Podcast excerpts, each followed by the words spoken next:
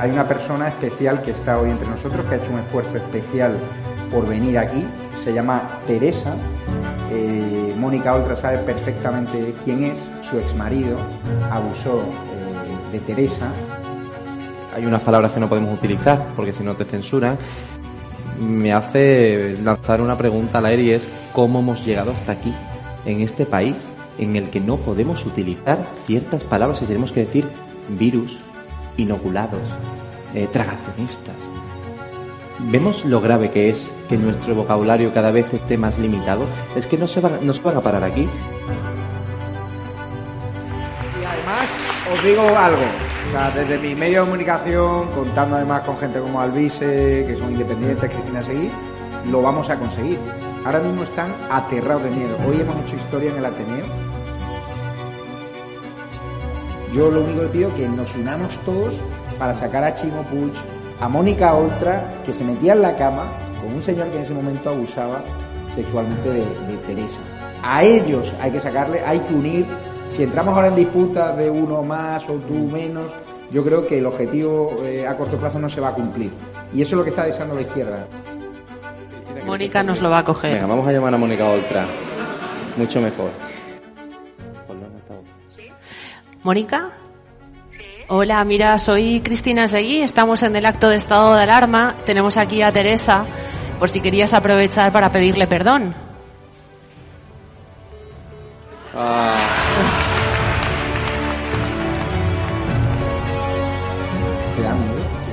Lo único que tengo miedo es que me quiten a mis hijos Ya, como- claro. y que les pase lo mismo que me ha pasado a mí, Pues no. que los encierren en centros. ¿Cómo te sientes en una comunidad valenciana que no te protege y que da más ayudas a los menas, a los inmigrantes ilegales? Me da igual que me cierren ahora mismo el canal de YouTube, pero es una realidad que a ti. Pues me siento como una mierda, la verdad.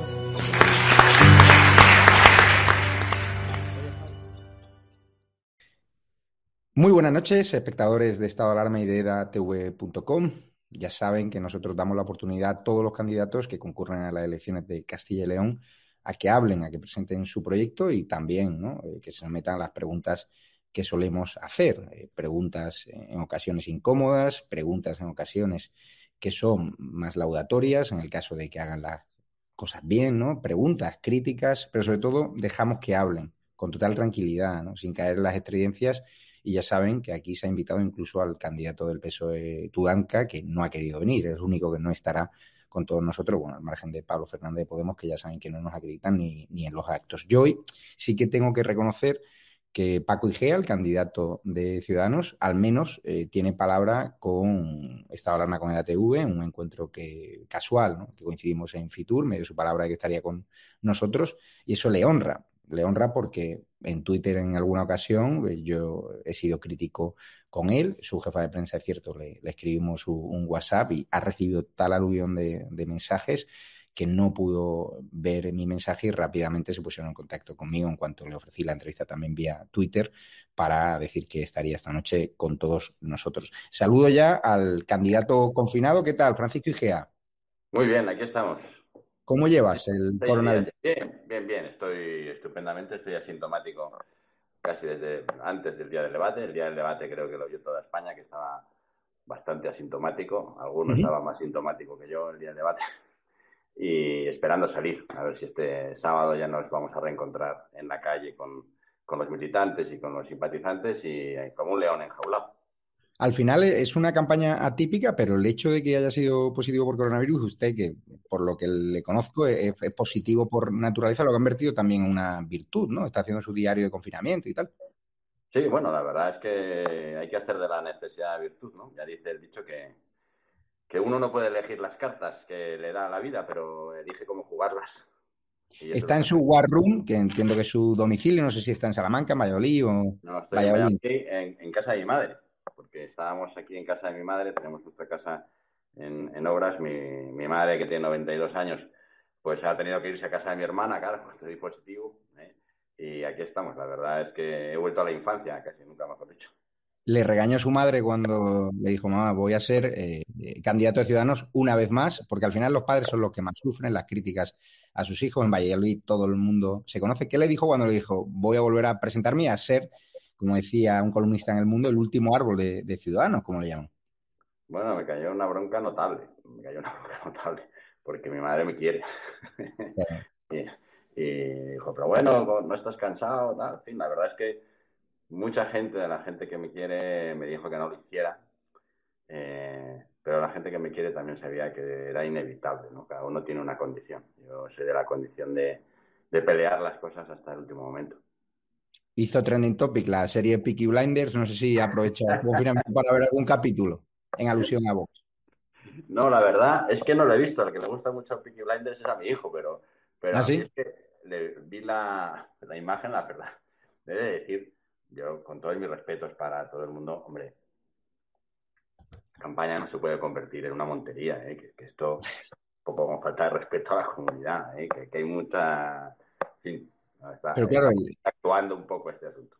Los Peaky Blinders no es que sean muy buenos, son gángsters. No sé si eh, en Vox cree que hay gángsters también, porque les llama no, Ultra. No, no, yo con, yo con Vox ya sabe que tengo un problema, que es que no comparto su, su espacio político, no comparto su espacio político ni sus propuestas y y, yo no, estoy en contra de Vox por lo personal, estoy en contra de Vox eh, porque yo me he leído su agenda España. Yo, yo es que me hago el trabajo. ¿Eh? Y yo no creo eh, en las políticas proteccionistas, yo sí creo en la Europa sin fronteras, yo sí creo en la supremacía del Tribunal de Derechos del Tribunal de Justicia Europeo, creo en cosas que ellos no creen, oiga, y, y ya está. y cada uno defiende su, su posición. Yo defiendo eh, la mía porque entiendo que es la que es más positiva para el conjunto de los ciudadanos. Pero eso es lo que hay, no hay más. Que, claro, el otro día coincidí con la familia de García Gallardo, una familia numerosa de Burgos, y no me dio la sensación de que fuesen muy ultras. Lo vi gente bastante moderada, cercana. Un chico que es abogado, que a pesar de que esos tweets, pues esos chistes malos, eh, que ya le tiraron de la oreja desde el propio partido, pero hombre, hombre, eres es generoso ¿eh? Eres sí, son chistes malos. Que, que yo que los leí antes de que se borrasen, ¿eh? porque lo primero que hice fue, como cualquier persona eh, que conoce un candidato y era sus publicaciones en Twitter, que no son de hace 10 años, algunas son bastante recientes, ahí hay un tipo de chistes que uno no contaría nunca y hay algunas cosas, yo no me refiero a, al alzamiento nacional, ni me muestro orgulloso de estar en el Pardo, ni, bueno, algunas de las cosas que yo vi en esos Twitter que a mí me preocupan. Conozco perfectamente, eh, como conoce todo el mundo, eh, a la familia eh, en Burgos y, es una familia de Burgos, una, una más, una familia conservadora, con 10 hijos, con sus ideas, y yo respeto a todo el mundo, pero era, yo permítame que políticamente no comparto el proyecto. No, sí, se respeta. Aquí invitamos hasta comunistas, o sea que aquí puede hablar todo el mundo con total libertad. Lo cierto, ¿qué está pasando en Castilla y León para que sondeos internos de Vox, que yo he podido ver, le sitúen ya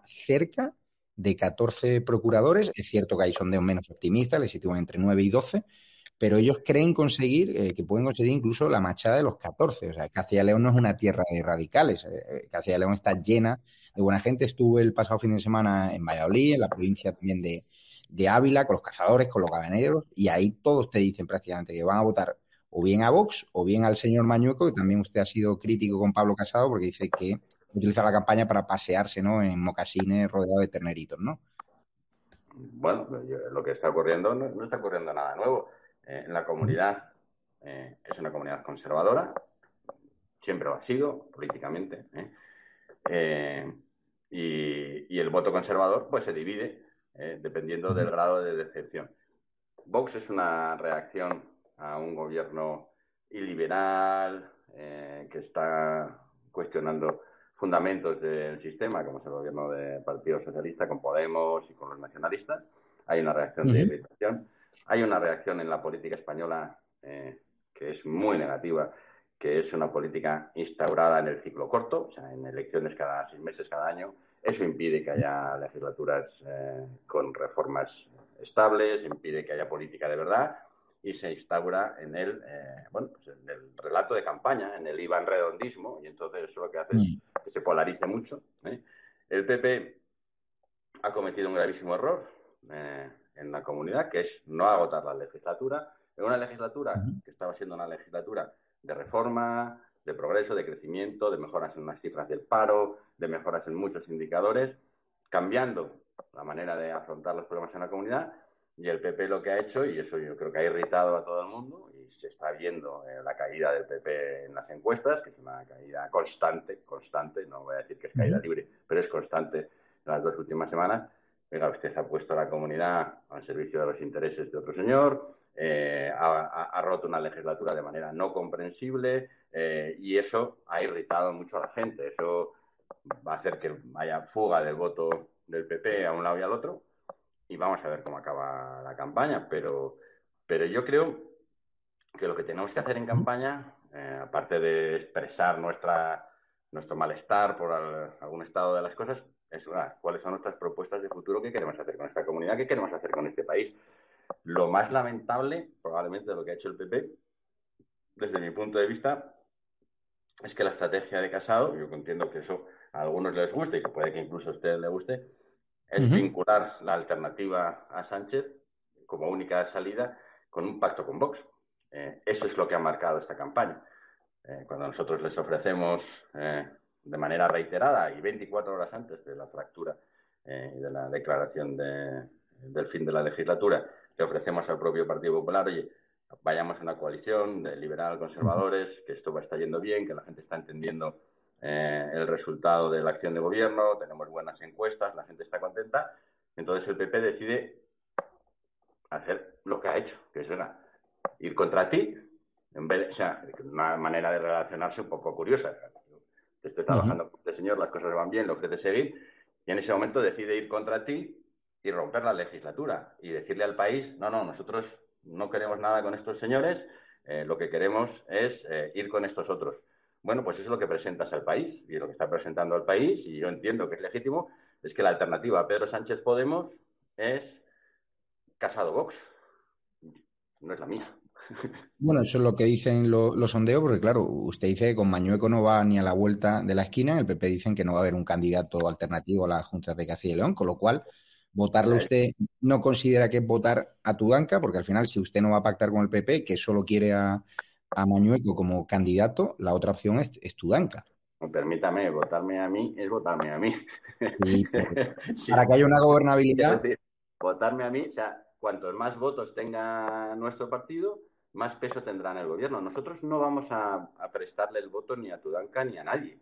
¿eh? Nosotros, nuestra intención es hacer lo que estábamos haciendo, que es continuar en el gobierno de la Junta. ¿Con cuánto peso? Pues con tanto como nos den eh, los ciudadanos y tanto como nos den nuestra capacidad de, negociación. Y eso es lo que nosotros eh, proponemos.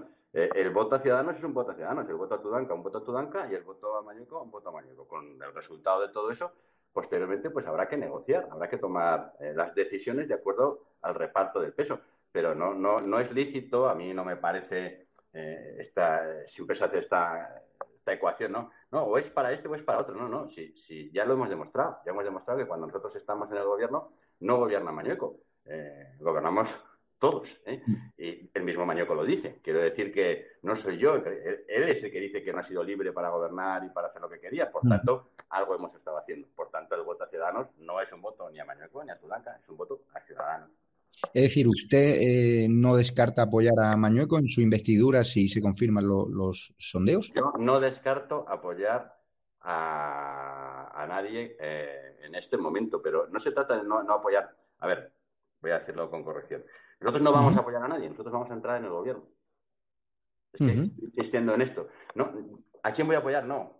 ¿Quién va a querer más parte de ciudadanos en el gobierno? ¿Pero Mañueco puede ser presidente? No no con nuestro voto. Una persona que es deshonesta, que miente, que miente a los ciudadanos, que calumnia, que pone en riesgo eh, el bienestar económico, los puestos de trabajo, eh, no aprueba un presupuesto con más de 12.000 millones, el mejor presupuesto de la historia de la comunidad, para poder prometerlo en vez de para darlo, mm, es una persona deshonesta. Y yo, yo creo que igual en esto estamos de acuerdo, aunque no estemos de acuerdo nada más, creo que la deshonestidad en política tiene que tener un precio. Creo que no es... Eh, no, debe ser aceptable. Y creo que usted no lo haría. O sea, si a usted le eh, hace un trato con alguien, firma un acuerdo, este señor le engaña, le difama y le calumnia, al día siguiente firma usted con él. ¿A que no? Ahí la pregunta que le hago, porque aquí hay otras fuentes del Partido Popular que dicen que usted estaba eh, reuniéndose con representantes del partido por Ávila, eh, con quien según el PP negociaba ya el presupuesto a espaldas del presidente. En el debate, si no recuerdo mal, eh, criticó que un consejero del PP también tuviese reuniones y no las publicase en la agenda, ¿no? Como obliga el código ético. Usted publicó en pantallazo de WhatsApp que tuvo esas reuniones, pero en su agenda pública no aparecen. Esas reuniones. No, no, no, no, no, no, no, no, no, no, no, Javier, está usted mal informado. Aparecen. No, no, cuéntame, cuéntame. Sí, sí, sí, aparecen. Primero, aparecen las tres reuniones, la del día 13 de diciembre aparece en mi agenda. Hoy en mi agenda no aparece nada porque la han borrado. Pero yo guardo los pantallazos de mi agenda. nosotros no nos reunimos con nadie sin que aparezca en la agenda, y mucho menos con nadie que tenga una repercusión o que alguien pueda pensar que estamos hablando de una cosa o de otra. El consejero de Economía ha reconocido, el presidente ha reconocido, de hecho el presidente ni siquiera sacó el tema en el debate, porque él sabe que es mentira. Pero es que toda la comunidad ha visto mi conversación con el consejero de Economía. Pero es que además eh, todas las reuniones han sido públicas. Es que no es verdad. Es que nosotros estamos... ¿Usted no se, no se reunió con los representantes de Por Ávila? Claro, como el PP. Como el PP públicamente, como el PP, como nos estamos reuniendo para aprobar los presupuestos, pues es que el PP negoció con Por Ávila y con nosotros el techo de gasto, porque se llega a la votación de presupuestos, porque se pasa a la votación de techo de gasto, a la votación de techo de gasto porque, porque Por Ávila se abstiene y se abstiene porque hay negociaciones, pero claro que hay negociaciones, pero ¿cómo no las va a haber? Pero es que en ese WhatsApp que ha visto toda la comunidad, le informo al consejero de Economía, el responsable del presupuesto, ¿eh? que eh, el alcalde de Ávila, el representante de por Ávila, está dispuesto a ceder en las enmiendas. Y él me dice, de acuerdo, se lo paso a Raúl para ir todos juntos. ¿Y esto es secreto? ¿Esto es un secreto? ¿Está en la agenda? ¿Está hablado con ellos? ¿Hay constatación? Pero yo no creo que... Es una falsedad, es una deshonestidad, es una calumnia, Javier. Es que esto pues no el PP insisten, en el PP insiste en esa versión y yo... Pero no, es que en el PP no tienen un solo dato, Javier. Es que pueden insistir en cualquier versión, pero es que no hay un solo dato, ni uno. Pero ni uno es ni un solo dato de que esto ha sido así. Eh, yo no tengo... Estamos en un Estado de Derecho y yo creo que ustedes defienden el Estado de Derecho, ¿no? Sí, sí. Y un señor eh, eh, tiene que ser... O sea, no, no, puede invertir la carga de la prueba. Es que Usted... No, pero es que no lo demuestra ni lo puede demostrar porque es que no ha sucedido. Y yo sí que he demostrado que usted lo sabía. Eh, no puede ser. Yo creo que, un medio como el suyo, muy combativo, con el cual no comparta muchas cosas, eh, tiene que tenerse a la verdad. Y la verdad es, está demostrado, está demostrado que estos señores lo sabían, está en la agenda, ¿eh? y estos señores están mintiendo. Pero están mintiendo no a nosotros, no a nosotros, a, su comunidad. Su comunidad tenía un presupuesto de 12.000 millones para aprovechar los fondos europeos, para iniciar la reforma de la atención primaria, para hacer muchísimas cosas. ¿eh? Y usted lo ha tirado por la borda porque le ha dicho Casado, tira para adelante que vamos a, hacer una estrategia. Pero, pero, Paco, yo creo, pero yo creo que aquí es cierto que, a usted también le, le, mancha también en el sentido la, la marca nacional con el precedente de Murcia. Es decir, Inés Arrimada decía que no se iba a presentar también una moción en la Comunidad de Madrid, lo reconoció el propio Ábalos, que después de la moción de Murcia, que por cierto estaba basada en una causa judicial que ha quedado en nada, con lo cual es un poco deshonesto porque el Ayuntamiento de Murcia sigue en poder de Ciudadanos y creo que se lo deberían haber devuelto al PP. ¿No cree que eso le, resta credibilidad a la palabra de Ciudadanos el hecho de que mintiesen en el asunto de la moción, de que iba también a la Comunidad de Madrid seguro y también hablaban de Castilla-León? O sea, yo puedo confirmarle, aunque he hablado con muchos implicados, que la moción se presentaba en la Comunidad de Madrid, en Castilla y León hablaban, había más rumorología, pero no crees que... No me puede confirmar, a que no me puede confirmar que en Castilla y León eh, fuera a hacerse eso. A que no, me lo no, eran rumores, por eso le, soy honesto y digo, en Castilla y León no, era cierto, o sea, eran no rumores. No me lo puede confirmar porque cuando eso sucede, cuando sucede eso en Castilla y León, la primera persona que llama al presidente soy yo. ¿eh? Es más, le puedo decir lo que le pongo en el WhatsApp, porque eso se lo pongo yo.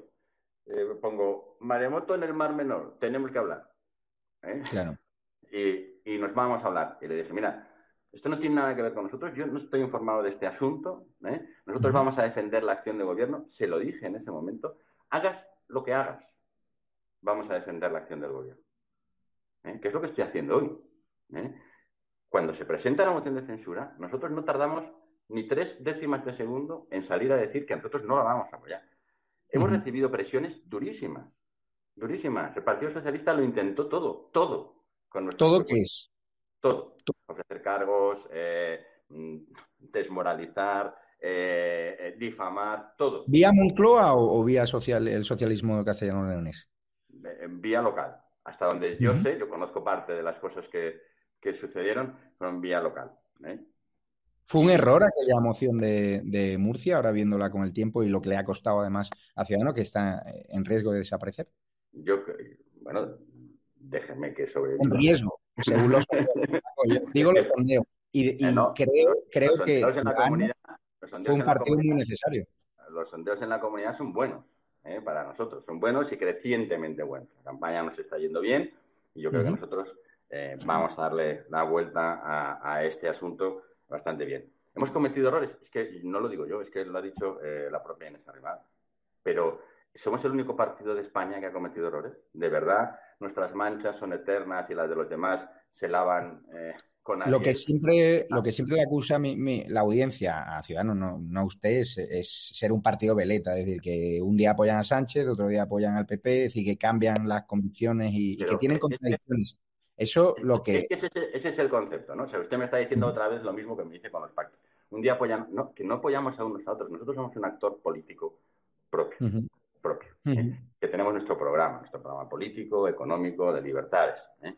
Y nosotros hacemos una cosa que la, que la gente no entiende. Yo soy muy fanático y siempre lo digo eh, de, de, Víctor Lapuente, que ha escrito uno de los mejores libros sobre la política que se ha escrito en este país, que es El retorno de los chamanes, ¿no? A propósito del populismo. Y ahí defiende una cosa que nosotros defendemos, que es lo que se llama la política incremental. Y la política incremental es que tú llevas tu programa tan lejos como puedes. ¿eh? Que no, no, es blanco-negro, no es todo nada. Y si no puedes llegar al 100, el 90. Y si no el 90, el 80. Y si no el 80, el 60. Esto es lo que está ocurriendo hoy en el Congreso de los Diputados. Oiga, mire, yo procuro que las cosas se parezcan lo más posible a lo que yo pretendo. Porque si me instalo en la trinchera, en el todo nada, lo que hago es bloquear la acción política y bloquear las reformas. Eso es una manera de entender la política. La otra mm. es legítima. Yo entiendo los tipos que se levantan por la mañana con la bandera y eso todo nada, los míos o los tuyos. Pero es que nosotros no entendemos la política, sí. Claro, pero ustedes se presentan con, el lema del valor de la palabra, el valor de la honestidad, y claro, esta semana conocemos eso, que la causa judicial en la que sustentaron, no usted, sino ciudadanos en Murcia, la moción de Murcia eh, no ha tenido recorrido judicial, ha quedado en nada y se arrebató al Partido Popular el Ayuntamiento de Murcia. ¿No crees que ese eslogan choca con, la actualidad y que, le perjudica? Bueno, yo, yo, creo que cada uno tiene que hacerse eh, cargo de, sus acciones. Creo efectivamente eh, que, hemos cometido errores. Lo creo yo, lo cree la presidenta. Y, y yo, aquí, por ejemplo, en el asunto de la corrupción, del que habla de estos casos, nosotros tenemos un caso vivo, ¿no? El caso de Salamanca, del PP. sí, pero es un informe anónimo. O sea... No, no, déjeme. Yo se lo cuento, ¿eh? para contar la diferencia entre una cosa y otra, ¿no? Cómo, hacemos las cosas aquí y cómo han sido en otros sitios. Eso no es un informe anónimo, han declarado casi 50 personas. ¿eh? público, público el otro día que había un informe anónimo que se unía a la causa. Hay un informe anónimo, pero hay declaraciones, hay una instrucción judicial avanzada ya se ha intentado archivar dos veces, la audiencia ha obligado a reabrirlo dos veces eh, y hay una eh, investigación por financiación ilegal, en la que se ha llamado a declarar como investigado a Javier Iglesias y al Partido Popular de Salamanca. Yo dije entonces, siendo portavoz del gobierno, y digo hoy, eh, mire, mientras esté en diligencias previas, mientras esté en la fase de instrucción, yo no le voy a exigir a nadie nada. Claro. Pero, si pasa diligencias previas, este señor tiene que dimitir. Yo creo que esa es la actitud razonable, es la que firmamos con el Partido Popular, incluso es la que tiene el propio Partido Popular eh, en su código ético. Y yo lo que le he dicho al presidente es, oye, ¿tú me aseguras que vas a cesar a este hombre? Eh, y él me dijo que sí, pero ahora en el debate no me ha dicho nada y es más, elude el asunto. Ni, ni, la, ni, la, ni la Inquisición sin investigación previa, ni eh, la falta de ejemplaridad. Yo creo que hay que Ahí en el debate eh, que usted ganó, eh, según la encuesta que hicimos en, Twitter, y eso hay que reconocerlo, de nuestros seguidores o los seguidores que movilizase también Ciudadanos votaron a favor de usted. Segundo quedó Mañueco, tercero Tudanca, ahí en el debate usted acusó ¿no? al Partido Popular de esos escándalos de corrupción, o sea, habló de ellos como Tudanca, pero no respetó la presunción de inocencia como Mañuco hizo cuando usted fue sentado al banquillo y fue absuelto por presuntamente amenazar a un compañero partido y quedó en, absolutamente en nada y Mañueco le defendió en ese momento. Es decir, ¿por qué no defendió ahí la presunción? No, no, que, es que yo he defendido la presunción de inocencia de En el debate. No, no, pero que en el debate no, no, no he acusado a Javier Iglesias de nada. Le he dicho que si esto da un paso más, que si va a cumplir su palabra. Yo no, he cuestionado en ningún momento la honestidad ni la inocencia de Javier. De la investigación de la imputación fue un error estratégico de Ciudadanos que también copió el PP cuando obligaron a dimitir a cargos, por ejemplo, en el PP de Murcia, que eran alcaldes y tal, por el hecho de estar imputados y luego se demostró su inocencia, han tenido que dejar la política. ¿No crees que ese listón de la imputación creo que ese listón es un error? ha sido un error que ha utilizado mal toda la política. Sí, pero empezó Ciudadanos y luego lo copió mal. Eh, todos hemos usado, eh, y le puedo poner ejemplos del PP así y del PSOE. Usted lo vivió en sus carnes. O sea que yo me lo sé, eh, por eso lo digo, me lo mm. sé. Y creo que eso es un error sobre el que tenemos que reflexionar. Hay una parte que es la ejemplaridad, otra parte que es la corrupción. No debe ser lo mismo.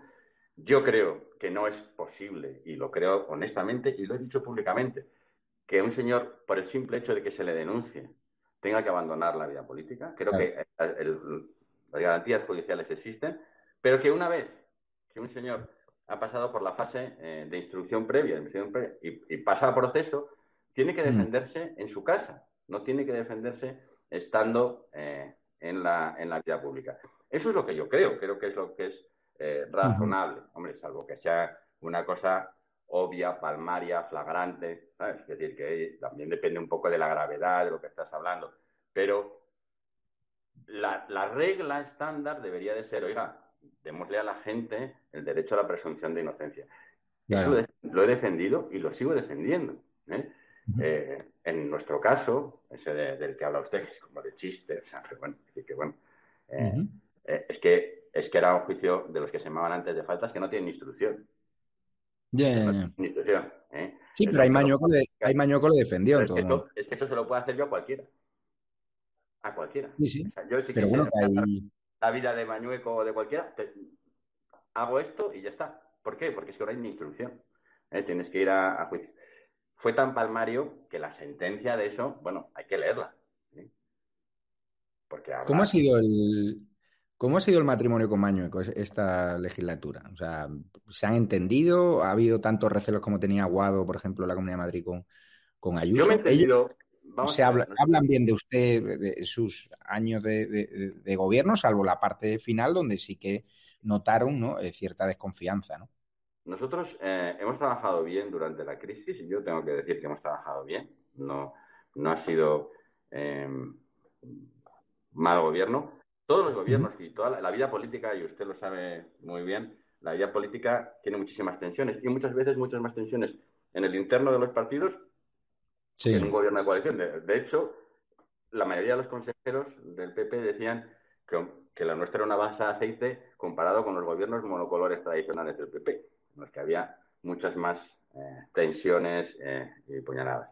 Así que, y yo he hecho una cosa que entendía que tenía que hacer, y así se lo dije a Ignacio eh, en alguna ocasión.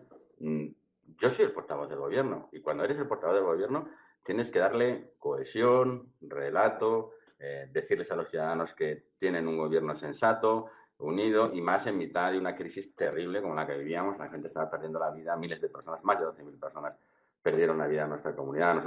La, gente no puede ver un gobierno matándose. ¿eh? Era, si hubiera sido una completa insensatez. Entonces, hicimos lo que creíamos que teníamos que hacer y demostramos que se puede tener un gobierno de coalición que funciona cohesionado, unido y decidido. Lo que ha ocurrido ahora es otra cosa. Lo que ha ocurrido ahora es que hay un señor que se ha rendido a, una orden, a una estrategia personal, eh, que desde mi punto de vista es inmoral, es deshonesta, porque se, se basa en la mentira, pero además, lo peor de todo, es estúpida. Y si viene un, mal resultado para Ciudadanos, saca un procurador o, nada, ¿usted dimitirá, por ejemplo, como cuando aplaudió la dimisión de, Albert Rivera cuando hubo el descalabro de, Ciudadanos? ¿Renunciará a ese único procurador en el caso de que lo saque por, por Valladolid, el, al liderazgo de, del partido? No, no, nos dicen eso las encuestas. ¿Qué os dicen las encuestas internas? ¿Dan mejores resultados que las que hemos conocido en los medios? nuestras encuestas dicen cosas muy parecidas a la, que dice la encuesta del CIS en lo que respecta a nosotros. ¿eh? Nosotros empezamos la campaña leyendo las encuestas y las encuestas eh, decían una cosa que nos ha servido bueno, pues para, para saber cómo orientamos. En política tienes que saber leer las encuestas y tienes que usarlas. La gente que dice que todo es mentira y que va a irnos muy bien porque mm, es un error. Cuando empezamos la campaña, eh, eh, la gente decía, no se entiende la convocatoria en las encuestas. El 80% no se creyó, el 90% no, no, entendía el porqué de la convocatoria. El gobierno estaba muy bien valorado. ¿eh? Y el liderazgo en el gobierno está prácticamente a la par del presidente y el mío. Eso lo dicen todas las encuestas. Grado de reconocimiento, grado de valoración eh, y valoración de la acción de gobierno. ¿Qué hemos hecho con las encuestas? Trabajar eso.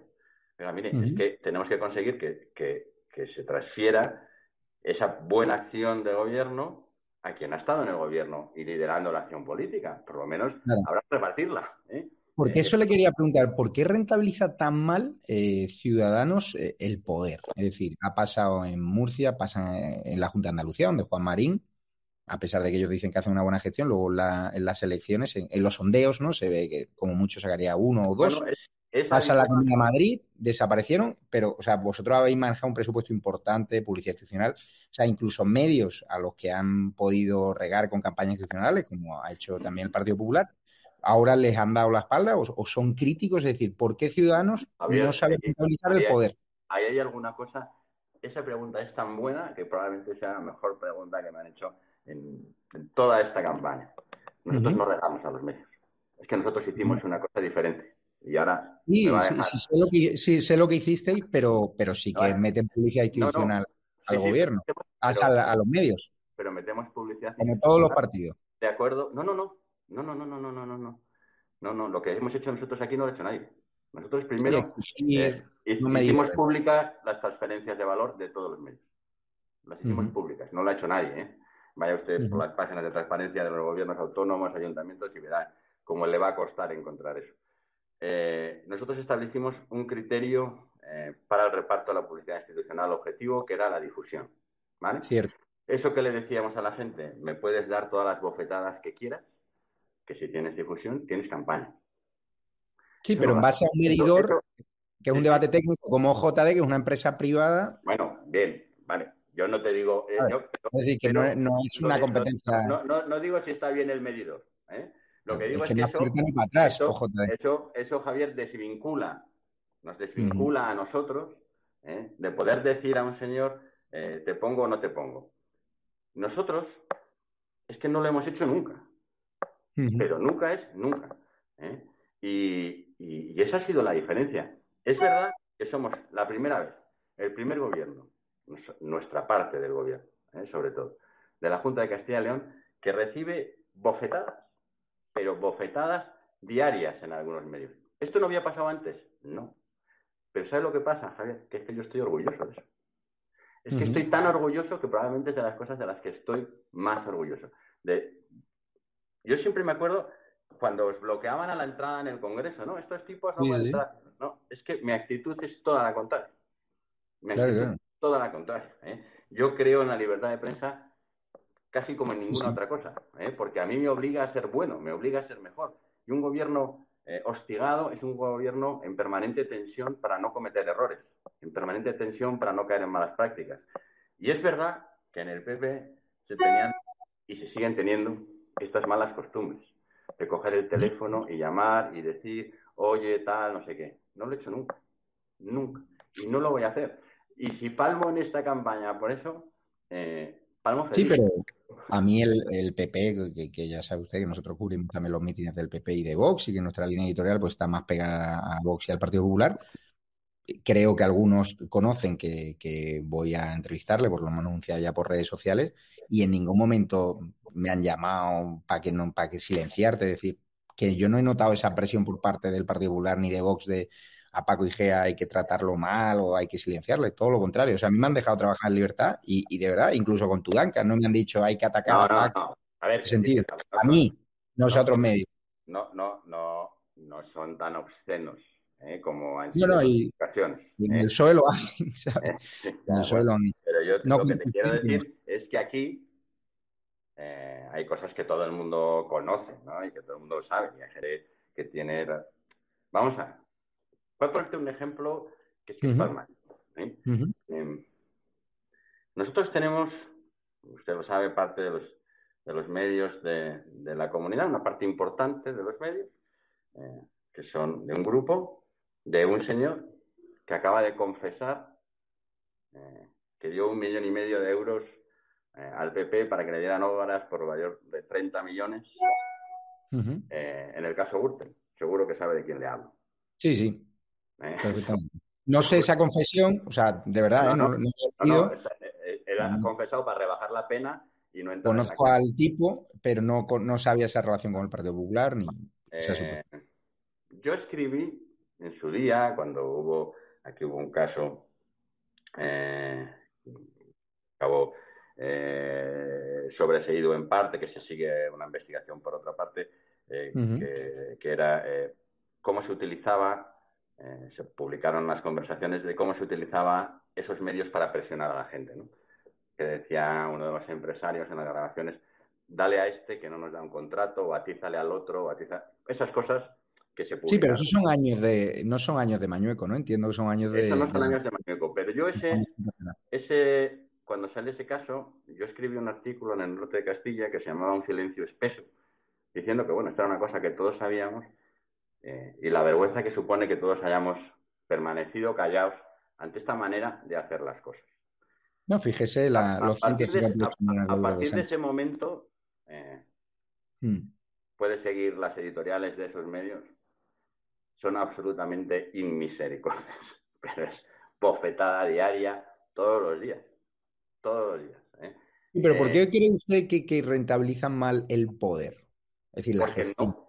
Por, ¿Por qué porque, Ciudadanos nunca rentabilizan en votos la, bueno, la- primero, no hemos tenido, hemos tenido una experiencia de poder, la mía probablemente es de las más largas, de dos años y medio. ¿eh? Eh, no somos clientelistas, no, no usamos esa manera, pero vamos a ver, cuando esto acabe, mm, qué es lo que ocurre. Yo mm, no estoy en el poder para permanecer.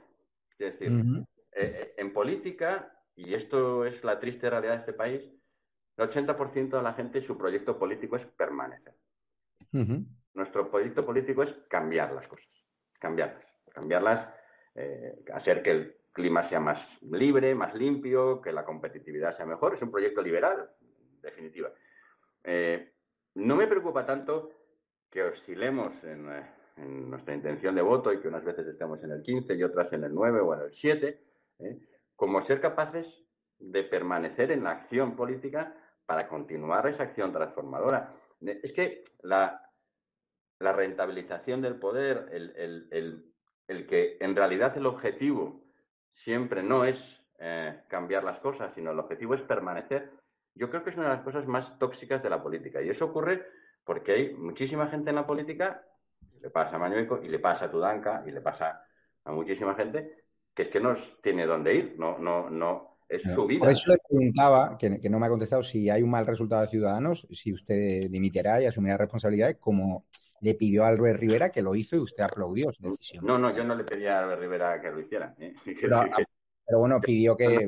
tenía que haber responsabilidades, ¿no? No, Y- no, yo creo que hay que asumir responsabilidades eh, en los momentos en los que el partido los marca eh, y después de las elecciones naturalmente tendremos que hacer una reflexión y veremos, oye, eh, cómo han ido. Yo creo que van a ir bien, yo creo que el resultado es bueno, creo que la marea es buena, vin- viniendo de donde venimos. eh. Hay que recordar que venimos, si hablamos de sondeos, eh, del, del dos y pico, ¿eh? es de donde venimos.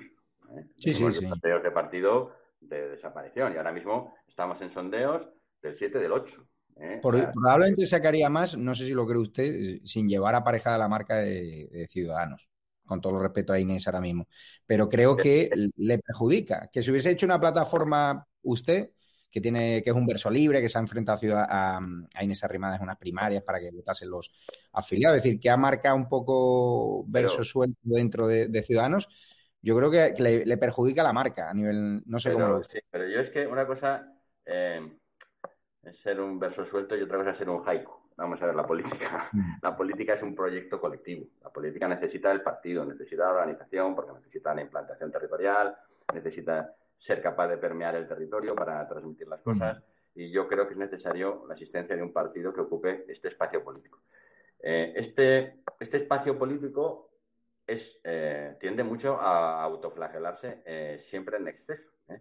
Hay un artículo buenísimo de, de- de- Juan Claudio del el otro día en El Mundo, que es mi partido ideal, me parece que se llama una cosa así, que es Mm. que mi partido ideal es perfecto, es- tiene todos los colores del arco iris, no me tira la sisa, no tengo las uñas bien y tal, pero es que mi partido no se presenta. Entonces la tercera España siempre está huérfana, dispuesta a crear un nuevo partido del que sentirse huérfano al cuarto de hora. Entonces, Mm. tenemos que conseguir que en este espacio político, que será pequeño, grande o medio pensionista, haya una estabilidad y una organización. Yo siempre le he dicho a la gente que se quede en el partido, siempre, siempre. Si cualquiera que me conozca, eh, se lo dije a Tony Roldán en su día, cuando tuvimos Mm. la discusión sobre el pacto o, o no con el Partido Socialista cuando se sumaban 180. Se lo he dicho a todo el mundo que estaba eh, en mi lista, que se presentaba pues, cuando nos presentábamos contra Inés. Eh, perdemos, pero nos quedamos, porque es que no puede ser que, que- que en este país todo el partido o, o no me tira nada de la sisa o, o me hago un partido para mí solo. Es que somos un Está país- viendo, está sintiendo el lado más ingrato de la política. Su teléfono ahora ha dejado de sonar. Esas llamadas que le hacían cuando era vicepresidente, todopoderoso de la Junta de Castilla y León, supongo que recibía muchísimas más llamadas que ahora que habrá empresarios que le den la espalda, políticos, periodistas. No, no, ¿o no, no, no, no, no, no, suena, suena más que antes esta semana. No, Sí. veremos qué, qué ocurre después, ¿eh? pero suena más que nunca. ¿eh? Y, pero no, no, decir, No, pero no es algo contra usted, es en general la, la ingratitud de la política. Yo Sí, tengo familia. tienes que estar preparado para eso. Quiero decir, ¿qué es importante en política? Y yo eh, lo tuve claro desde el primer día y lo hablé con mi mujer y con mis hijos.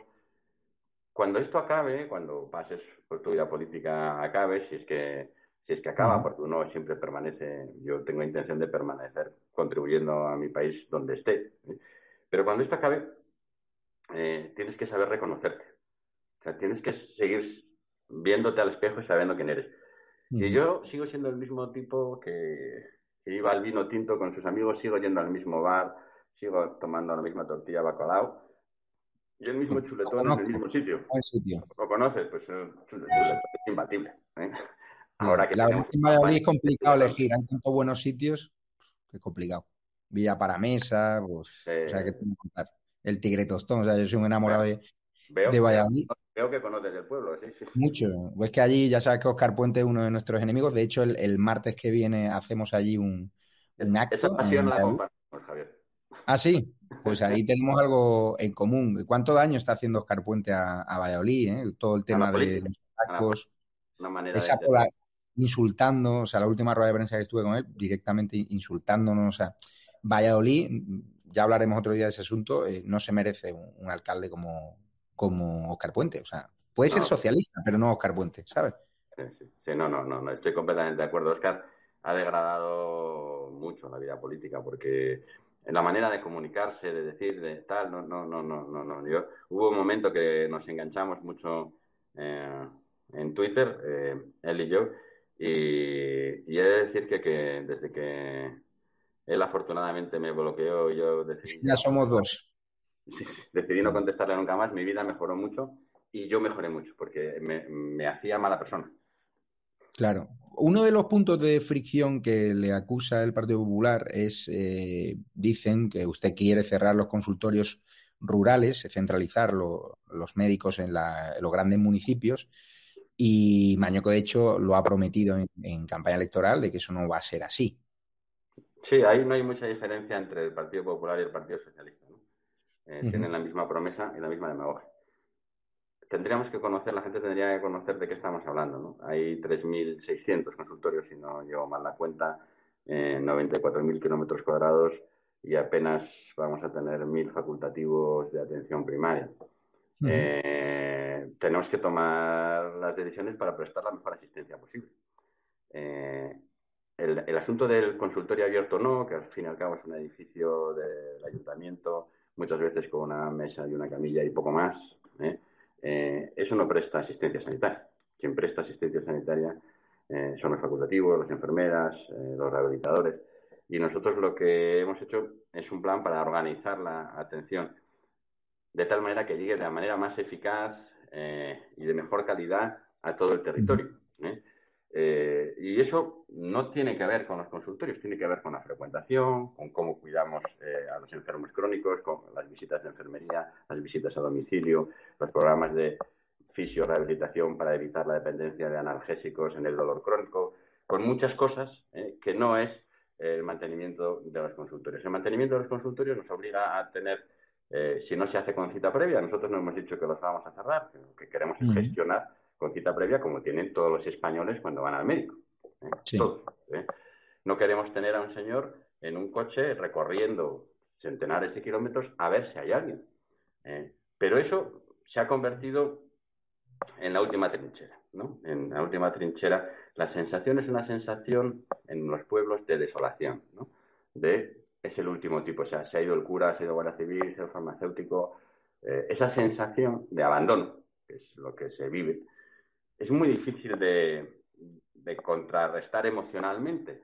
Nosotros lo que les decimos es, si nosotros no nos vamos a ir, ¿eh? Lo que vamos a hacer es organizar esta asistencia para que te llegue mejor, para que tú tengas que ir menos a la capital, a las consultas del especialista, para que tú cuando vayas eh, se te resuelva todo en 24 horas, para que tú... Pero ahí el PSOE se enganchó a la demagogia, el PP, mm, esto nos lo han dicho a nosotros personalmente, nos dijo, no, es fantástico el proyecto, es muy bien pensado, pero esto nos quita votos y esto no se hace.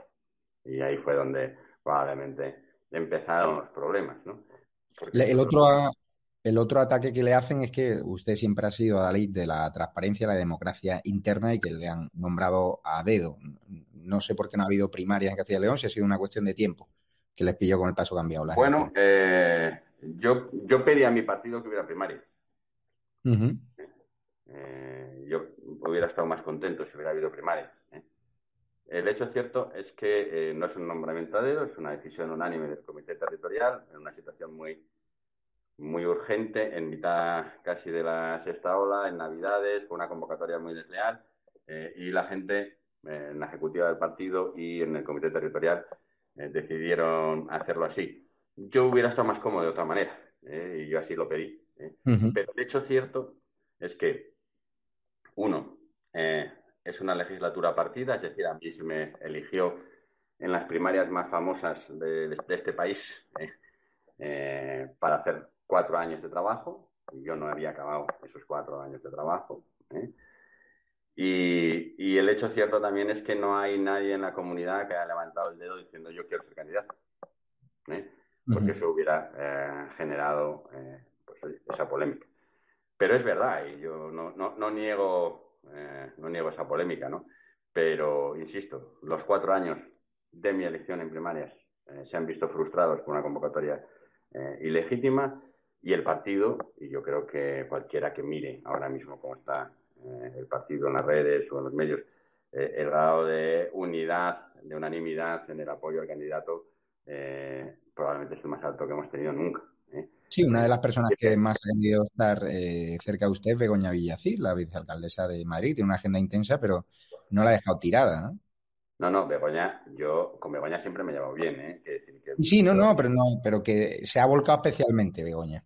Sí, Begoña, bueno, pues tiene, tiene lazos con la comunidad, nos llevamos muy bien, yo siempre me he llevado muy bien con ella, me parece una política excepcional, tiene una capacidad de empatía, una naturalidad que le hace un animal político de, grandes dimensiones. ¿eh? Y, la verdad es que yo, fíjate, siempre recuerdo eh, esta anécdota, le he contado alguna vez. Eh, uno de los momentos más felices en mi vida política fue el primer discurso que hice en el Parlamento sobre la eutanasia y la muerte digna eh, en las Cortes. Eh, bueno, la verdad es que fue un discurso muy emotivo, esto porque tiene que ver con mi trabajo, con lo que nosotros, con lo que yo había hecho en mi vida. Y, bueno, fue muy bien recibido medios, tal. Y al día siguiente, a los dos días, teníamos ejecutiva.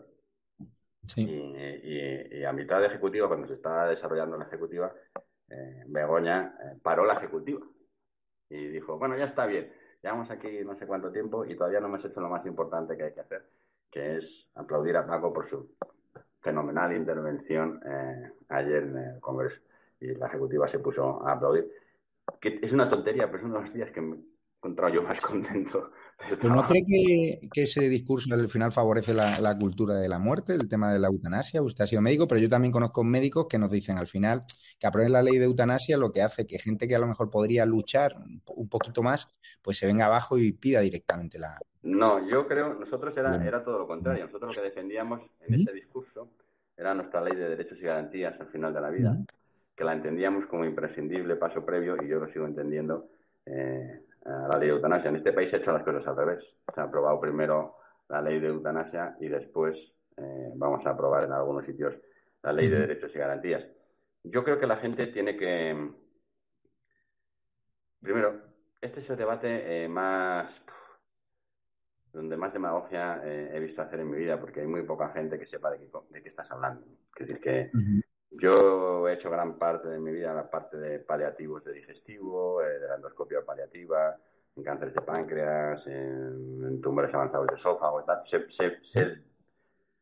he sedado muchos pacientes, he visto morir a, gente hablando con ellos, eh, gente que decía no puedo más, no aguanto más, te voy a sedar, sabes que no vas a despertar, despídete de tu familia. Eh, eso es una parte muy dura de la, de la medicina, ¿no? Y, y, el debate que se organiza alrededor de esto es tan demagógico, es tan que, a mí me cuesta muchas veces eh, mantener la paciencia. Eh, la inmensa mayoría de la gente lo que quiere es vivir. Vivir. vivir lo más posible, lo mejor posible. Y lo que hay que hacer es asegurarse. Por eso necesitamos esa ley. Una ley que asegurase unos paliativos de calidad, que la gente eh, estuviera cubierta. Hecho esto, y una vez hecho esto y no antes, que es como se ha hecho eh, en este país, hay situaciones en las que eh, una persona puede decidir, una vez que se le ha asegurado que se va a controlar el dolor, que esto no va a pasar y tal, que aún a pesar de todo lo que tiene por delante, no puede con ello, no puede con ello. Y, y, hay casos concretos, ¿no? Pero Mira. Más prototípico, por ejemplo, que es la ELA, la esclerosis lateral. Cuando nosotros eh, hicimos esta ley, este, este proyecto de ley, y estábamos tan contentos porque le dijimos a, uno de los enfermos de la. Luego tengo una entrevista con uno de ellos, por cierto. Eh, eh, oye, mira, vas a poder decidir porque al final tú tal, no sé qué. Y el tipo me dice, no, no, sí, está muy bien esto que decís, pero ¿sabes lo que pasa? Que yo no puedo decidir porque yo no tengo dinero. Porque no tengo dinero y yo si me quiero conectar a un respirador cuando me llegue el día, eh, no puedo pagar un cuidador, no puedo hacer esto y tal. Y Jordi entiendo, ¿no? Sí, Jordi. Sí, sí, No, pero la persona con la que hablaba yo era otro enfermo de él. y porque estaba todavía bien. Y eso me, me, puso a tierra enseguida, ¿no? O sea, tenemos que asegurar esto. Pero eso no, no, no quiere decir que la gente, eh, que yo no crea que la aprobación de, la ley de eutanasia eh, es una buena cosa que está muy mal hecha y muy mal hecha en este momento. Eh, y, yo lo hubiera hecho de otra manera. ¿eh? Pero, pero bueno, no son dos cosas incompatibles ¿eh? y sobre todo cuando uno se acerca a estas cosas hay que ser muy, muy... Perdón. Paco, es que me están llamando, ¿sabes por qué? ahora mismo, mientras estamos haciendo la entrevista, te voy a poner una imagen. No sé si la ves. Espérate. Uy. ¿Qué es esto? Pues Tudanka, no sé si te extraña. Uy, perdona. No, no, Tudanka, eh, no, fíjate, conduciendo en un vehículo sin cinturón y 200 euritos de multa y cuatro puntos. O sea, se dedica, me acaban de pasar la foto ahora en la campaña electoral sin cinturón. Supongo que ya tenemos más polémicas para el día de, hoy. No sé si usted se pone el cinturón o va andando a todos lados. Yo en casa no. No estoy en casa. Yo tengo la ventaja de que puedo estar sin cinturón estos días. Y en preguntarle ya, ya por, último, eh, tenía aquí más, preguntas, pero claro, ya llevamos bastante rato. Agradecerle además su cercanía y una apuesta de qué va a pasar en las elecciones. Porque se la estamos a los candidatos. Bueno, yo creo que lo que va a ocurrir después de estas elecciones es que no va a haber mayorías absolutas, eso está completamente descartado, y que va a haber que hablar mucho, mucho. Eh, y, que para hablar mucho eh, es mejor que quien tiene más capacidad de acuerdo, de tolerancia y de diálogo tenga más presencia. Así que yo creo que va a ser un buen escenario para nosotros. Por cierto, eh, ¿qué siente ahora, que es una de las preguntas que me había quedado, cuando va a un meeting, ustedes que en la última campaña electoral pues llenaban los mítines, había mucha más gente, mucha más militancia, eran otros tiempos, y ve menos personas. Hay ¿Qué, sensación le invade? ¿De pino de tristeza o decir, mira, está aquí mi gente, que están todavía seguimos vivos, aunque seamos menos? Bueno, yo no soy muy del, del Star System, ¿no? Eh, pero, pero yo creo que, lo que tienes que hacer en política es trabajar, trabajar para generar esa ilusión, ¿no? Que esa ilusión que teníamos. Y a nosotros nos está yendo bien. Y yo le invito a que vaya este sábado. ¿Dónde lo hacéis el meeting? en Valladolid, en cúpula del creo Pues creo que me toca Valladolid, o sea que si ando por allí iremos. ¿Eh? Y verás lo que es un meeting con, con alegría, lo vas a ver. Fenomenal. Pues muchas gracias, eh, Francisco Igea. Yo creo que, vamos, eh, tiene, podrá decir que aquí respetamos la palabra y que ha podido expresarse con total libertad. Lo he hecho simplemente por algo, porque si algún día tengo que ir al hospital, al menos si me mira de la como hizo al concejal o al cargo del Partido Popular, tratarme bien. ¿Sabe? Que eso es demasiado sensible para mí. Eh, si usted me da la simplemente por hecho, por eso, si no ya sabes que hubiese atacado más. A cualquiera, a cualquiera, incluso a usted. Pues gracias, desearle toda la suerte del mundo para las elecciones que estamos siguiendo con bastante asiduidad, estamos cubriendo los mítines, incluido también los de usted y, aquí estamos para expresar y para que todos los candidatos, incluso Tudanca, porque el kiosquero de, Podemos, por cierto, Pablo Fernández, que ha dejado eh, León, se presenta por Valladolid. ¿Qué le parece ese movimiento? ¿Para seguir cobrando 100.000 euros? Hemos empezado la descentralización cambiando al candidato de León a Valladolid. Es una manera de apostar por la mm. descentralización buena. Es curioso, los que venían a cambiar la política, pues resulta que cambian circunscripciones simplemente para aferrarse al sillón y, al, sueldo de 100.000 euros. Muchísimas gracias, eh, Francisco Igea, candidato de Ciudadanos a la Junta de Castilla y León. Ha sido un placer. Muchas gracias a vosotros.